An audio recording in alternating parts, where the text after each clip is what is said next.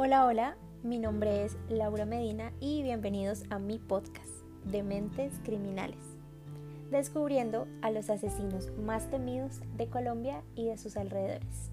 Así que comencemos. Nepomuceno Matallana, Doctor Mata.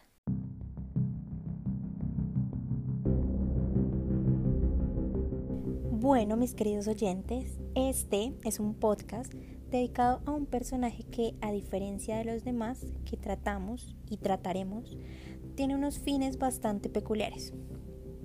Hemos visto, por ejemplo, en El Sádico del Charquito, que fue mi primer podcast, por si no lo han escuchado, los invito a que lo hagan.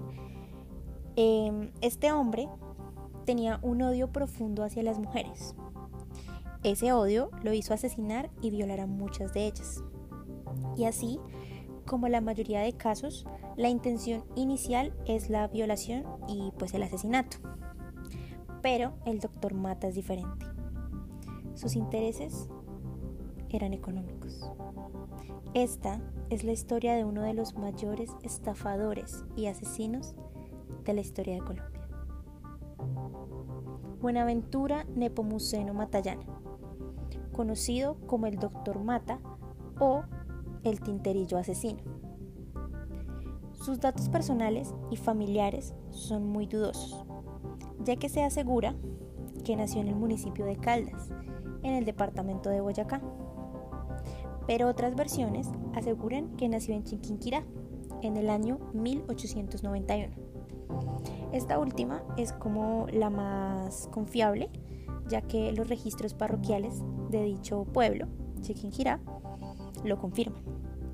Lo mismo ocurre con su procedencia, es decir, con su familia, ya que muchos aseguran que su madre biológica lo abandonó y él fue encontrado por una mujer llamada Natalia Matallana, quien al parecer lo adoptó como su hijo. Pero otras fuentes aseguran que esta mujer quedó embarazada a temprana edad, es decir, Natalia Matallana. Y claramente pues era una madre soltera, lo que para la época pues era mal visto. Lo cierto es que Matallana no parecía querer a su madre. Y de hecho, lo demuestra cuando ella padece de una enfermedad bastante delicada que se llama lepra y a él parece no importarle. Es más, le dice que le ayudará con todo lo que necesite, pero que deje de decir que ella es su madre. Sea cual sea la razón, el punto es que Nepomuceno parecía no ser de relaciones pues demasiado estrechas con nadie y con nada, bueno, excepto con el dinero y las cosas materiales. De hecho, esto es su mayor perdición, ya que lo motiva a matar. Se dice que el doctor Mata aparentaba ser un hombre de familia y adinerado, cuando su realidad era todo lo contrario.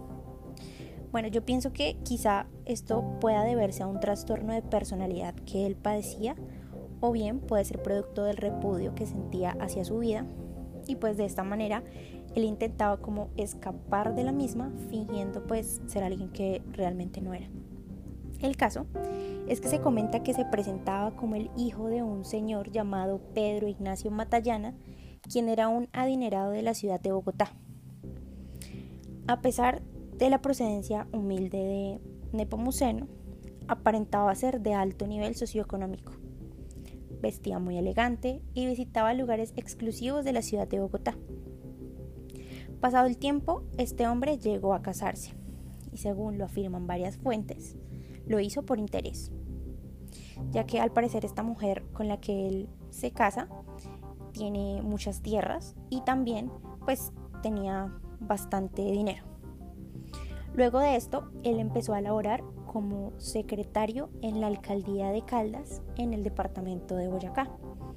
Y es allí donde empieza a interesarse por el mundo del derecho, empieza a estudiar las leyes y los códigos.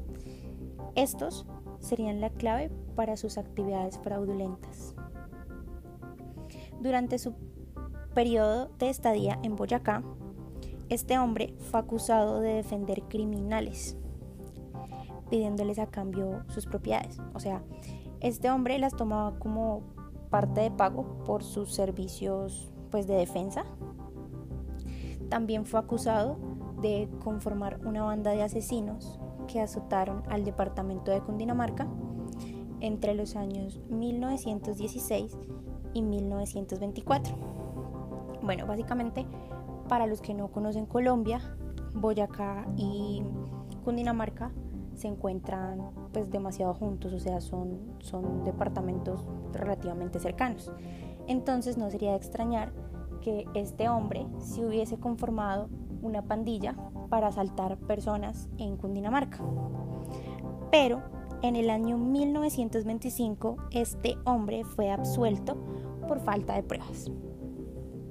De igual forma, también fue acusado de dilatar procesos judiciales y de desviar investigaciones, culpando a personas inocentes y hasta fue capaz de falsificar documentos públicos que sustentaban sus engaños. De hecho, este hombre, pues luego de un tiempo, cuando pues pasa todo este tipo de cosas en, Boyacá, él decide irse a Bogotá. En ese lapso de tiempo, él realiza un robo al sector financiero. Él se dirige a pedir un préstamo, usa una persona que no existe como la persona que solicita el préstamo, también usa un bien como respaldo de la deuda, que tampoco existe, y puso de codeudor a un campesino humilde. Es decir, siguió la misma metodología. Culpaba a personas inocentes y falsificaba documentos para poder salirse con la suya. Entonces este hombre hizo lo mismo para llegar a Bogotá y es allí, cuando llega a Bogotá, que este hombre se presentaba como un abogado titulado de la Universidad Republicana, lo que pues obviamente era falso. De hecho, falsificó los documentos que ratificaban que era abogado entre comillas. Y pues también lo, lo ayudó demasiado el amplio conocimiento que él poseía de las leyes y que tenía una, una oratoria maravillosa, estupenda. Entonces esto le facilitó mucho mantener el engaño. Con todo este material, el doctor Mata consiguió un despacho donde atendía a sus víctimas. Despacho que de hecho estaba muy bien decorado mm, con imágenes y con mensajes de supuestas personalidades importantes del país que lo visitaban, pero pues como era de esperarse, todo era realmente falso. Todo era súper falso, de hecho. Entonces, este hombre, con todo este material, bueno, montó su despacho. A sus víctimas las analizaba detalladamente para saber si podía estafarlas o no. Este hombre contaba con mucho prestigio en la ciudad y lo buscaban para resolver distintos casos. Cuando eran personas adineradas, quienes solicitaban sus servicios, este los engañaba haciéndoles firmar poderes amplios para poder quedarse con sus propiedades y les prometía mejores negocios o soluciones a los conflictos que estos presentaban. Logrado ya esto, sus clientes desaparecían en circunstancias dudosas o eran encontrados sin vida. Es decir, este personaje engañaba a las personas para quedarse con sus propiedades. Y cuando conseguía convencerlos, los asesinaba sin dejar rastro, ya que muchas veces los cuerpos no eran encontrados. Lo cierto de todo esto es que este hombre fue acusado por la prensa del país de al menos 30 asesinatos y estafas, de las cuales solo fue condenado a prisión por una de ellas. Esta es la historia del doctor Mata. Pero ojo, aquí no termina todo. Los detalles de sus asesinatos conocidos están por venir.